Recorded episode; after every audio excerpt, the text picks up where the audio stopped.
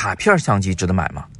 早安，我是叶子，今天是摄影早自习陪伴大家的第一千八百零六天。那今天呢，我看到刘小薇同学在早自习后台留言，问卡片相机值不值得买啊？我就简单给大家说几句。其实我自己呢是非常喜欢卡片机的，呃，毕竟大相机用多了，人呢有点泛滥，平时用来记录生活的话呢，就更希望是那种放在口袋里的，随时可以掏出来的相机。那么这就有个问题了，就是这种卡片机，它真的能够我们使用吗？它的功能够不够啊？啊，那个还是说它就是不如手机呢？那其实是这样子的，就是如果说这个嗯方便程度上来讲，手机还真的是挺方便的。这还不是因为什么系统操作软件的这个逻辑上有什么区别，最主要的是因为手机是我们平时反正都会带的东西。就是你要带个卡片机吧，你多少就又得多带一件东西出门。手机呢还有一个好处，就是它的那个就软件呢是非常丰富的啊，你可以自己去下载，每个软件都不一样，它能提供不同的功能。这个在软件上的可拓展性呢就比较强。虽然这个手机就是这个手机了，但是随着软件的不断更新呢，或许你还可以得到一些更新更强的功能。但是啊。手机有个硬伤，就是它毕竟那个镜头就那么点大啊，里边的感光元件呢也就那么点大，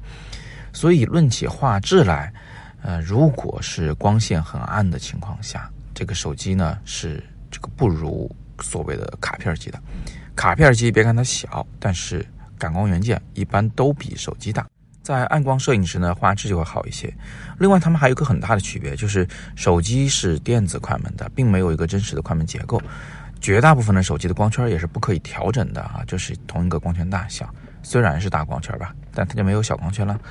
那么，呃，卡片机呢，它的那个快门速度和光圈速度是可调的，有的时候是相机自己在那调，有的时候呢，嗯，是给了一些手动调整的功能，你也可以参与调整。那么这就牵出了第二个大的问题，就是这个卡片机它其实也分很多种，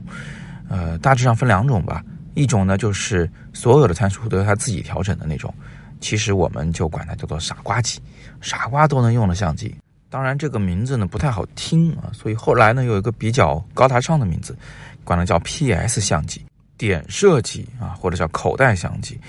它的意思呢就是你只要摁快门，那相机自己把其他事儿做完。哎，这个是有好处的，这让我们能够把自己从相机操作的那个复杂逻辑中解脱出来，专心专意的就为拍张好照片。这种相机呢，现在在这个年轻人中是有一大波这个拥趸的，甚至成了一种生活态度的象征，一种潮流的象征。呃，其中一个比较典型的代表就是所谓的 Lomo 相机了，就是。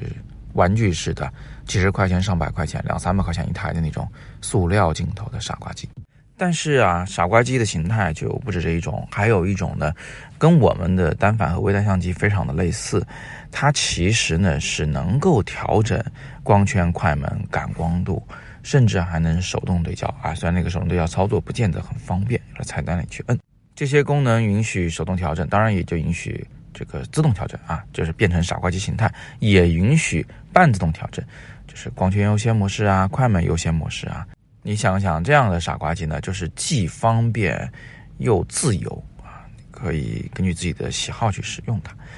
这种相机呢，有两个比较典型的代表的型号，一个呢就是大名鼎鼎的理光 GR 系列啊，理光 GR 三。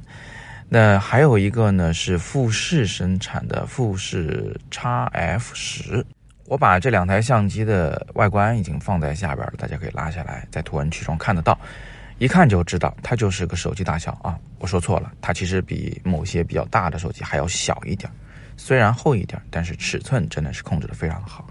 放在口袋里是一点负担感都没有，随时掏出来，随时拍照。那听了这么多，相信大家已经有答案了。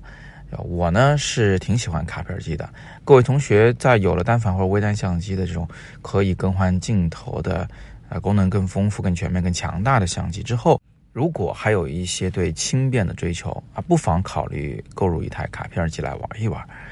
那有人说我就是想学摄影，一次性买卡片机行吗？啊，我觉得不太推荐啊，因为毕竟微单和单反呢是可以换镜头的相机，你能尝试的这个风格会多一些。而且它功能确实更强大。那么刘小薇同学的问题，我们今天就回答到这里啊。其实呢，前两天我刚刚做过一个讲座，讲胶片相机的推荐的，其中就提到了这个 PS 相机那种傻瓜机。